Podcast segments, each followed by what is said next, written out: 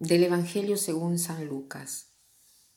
En aquel tiempo, mientras Jesús hablaba a la multitud, una mujer del pueblo gritando le dijo, Dichosa la mujer que te llevó en su seno y cuyos pechos te amamantaron.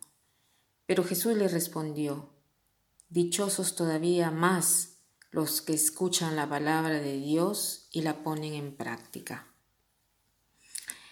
Esta mujer que no solo eh, habla, sino que grita eh, a, a, voz en cuello diciendo, Dichosa la mujer que te llevó en su seno y cuyos pechos te amamantaron, o sea, feliz tu madre de tener este hijo maravilloso que eres tú. Pero Jesús parece que inmediatamente la corrige. Pero si pensamos bien, purifica la admiración de esta mujer. ¿Por qué? Porque dice, bienaventurados más bien los que escuchan la palabra de Dios y la ponen en práctica, o sea, felices los que escuchan la palabra de Dios y hacen lo que esta palabra dice. En otro pasaje Jesús había dicho, ¿quién es mi madre? ¿Quiénes son mis hermanos? Mi madre y mis hermanos son los que escuchan la palabra de Dios y la ponen en práctica. Son aquellos que hacen la voluntad de Dios. Entonces, cuando Jesús dice, Bien, bienaventurados o dichosos todavía más los que escuchan la palabra de Dios y la ponen en práctica, está diciendo, felices son aquellos que hacen la voluntad de Dios, porque en realidad son estos mi madre y mis hermanos.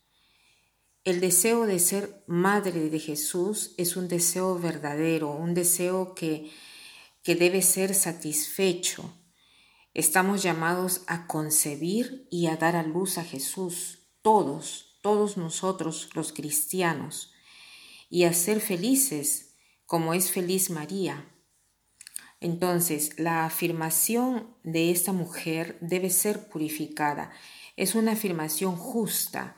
Y cuando Jesús dice, bienaventurados más bien los que escuchan la palabra de Dios y la ponen en práctica, nos hace ver que el ser madre de Dios es para todos nosotros, no solo eh, es una cosa que está reservado a la Virgen, sino a todos los que escuchan la palabra de Dios y la observan.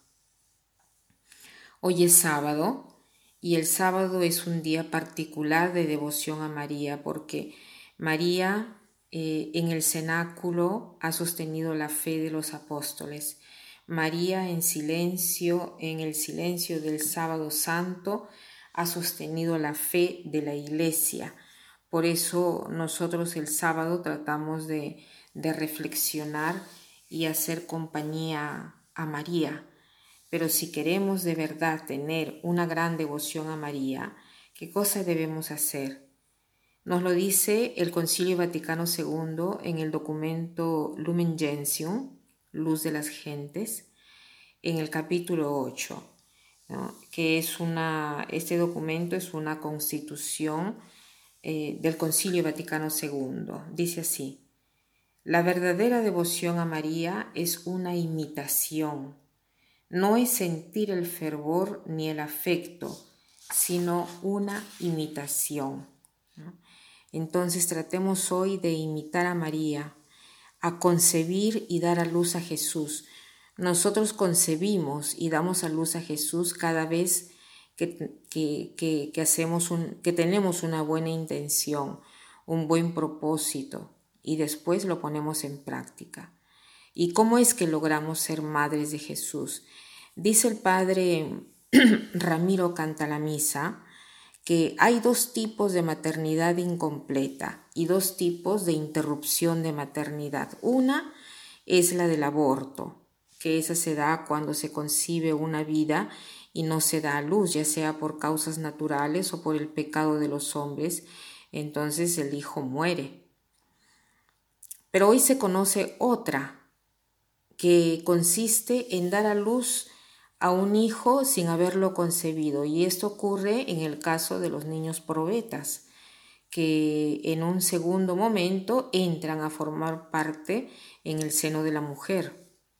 Entonces, también nosotros, en la parte espiritual, tenemos estas dos posibilidades, concebir eh, a Jesús sin darlo a luz. E, ¿Y cuándo sucede esto? Cuando se acoge la palabra sin ponerla en práctica. Quien continúa en eh, hacer una relación espiritual detrás del otro y quien escucha la palabra de Dios y no hace nada, hay una conversión que después es olvidada y abandonada. En cambio, da a luz eh, a Cristo sin haberlo concebido. ¿Quién?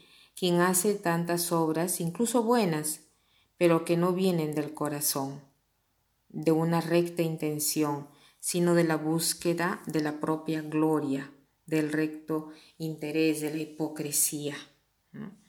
Entonces tratemos hoy de concebir a Jesús, o sea, de tener buenos propósitos, buenas intenciones y que se conviertan en vida de nuestra vida. Y para terminar, quiero citar una frase que dice así, el más pequeño acto de gentileza vale más que las más grandes intenciones. El más pequeño acto de gentileza vale más que, más grandes, que las más grandes intenciones. Que pasen un buen día.